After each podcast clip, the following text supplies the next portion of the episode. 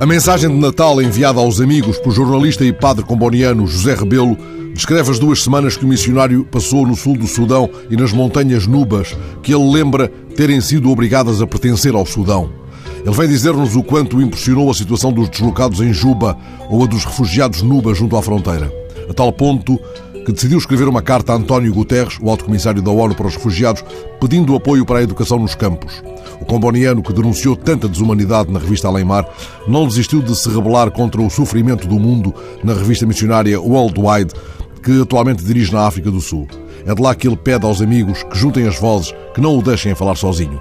A carta que o missionário comboniano José Rebelo escreveu a Guterres e cuja cópia tive o privilégio de receber, é o mais belo postal de Natal que me chegou por estes dias. Peço por isso permissão para pousar alguns dos seus parágrafos nesta mesa da rádio. José Rebelo começa por descrever a viagem aos Montes Nuba. Trata-se de um território um pouco maior do que metade de Portugal, no qual, desde o reatamento da guerra, em junho de 2011, as escolas funcionam com professores voluntários. São apoiados apenas pelas famílias das crianças, que com eles partilham um pouco do produto das suas colheitas. As estruturas estão degradadas, algumas foram danificadas pelos bombardeamentos do governo de Khartoum. Muitos professores não têm a preparação adequada e faltam livros e material escolar. Autoridades locais e professores repetiram um sem número de vezes que a sua grande prioridade é a educação das crianças. Conta o missionário, entramos e saímos da região por Ida, no sul do Sudão, onde se encontra o maior campo de refugiados núbios, com mais de 75 mil pessoas registadas e mais alguns milhares não registados. Não fossem os oleados da Acnur, qualquer visitante seria levado a pensar tratar-se apenas de uma grande aldeia. E José Rebelo explica que decidiu escrever a Guterres para lhe exprimir brevemente a preocupação com o estado da educação nestes campos de refugiados, geralmente ignorados pelos meios de comunicação internacionais. A queixa mais ouvida no campo, escreve ele, é a de que a Acnur lhes está a negar o direito básico à educação, uma vez que recusam, tal como a Acnur desejaria, serem transferidos para o campo de Ajong Tok.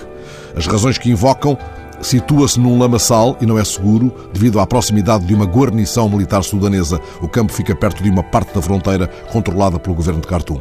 José Rebelo faz, entretanto, uma breve síntese. As escolas que existem na aldeia foram feitas pela comunidade e funcionam em estruturas rudimentares, como se pode ver nas fotografias que anexo. Os professores são voluntários, em muitos casos com poucas habilitações, apoiados apenas pela comunidade, tal como nas montanhas seguem o currículo caniano, mas faltam livros e outro material escolar ou destinado à prática desportiva necessária para manter a saúde física e mental das crianças sujeitas a um cotidiano difícil. Seguem-se dados fornecidos pelos coordenadores escolares em escolas que ainda funcionam.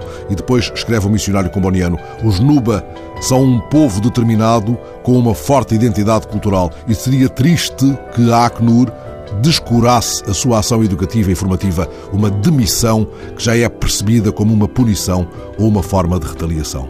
Assim, escreve ele terminando, em nome dos Nuba, com cujo grito me solidarizo, peço a Vossa Excelência que faça o que estiver ao seu alcance em prol das suas crianças e jovens e, consequentemente, do seu futuro. Seria um gesto em perfeita consonância com um mandato ao serviço dos refugiados, amplamente reconhecido como brilhante. Atenciosamente me subscrevo José António Mendes Rebelo, missionário comboniano.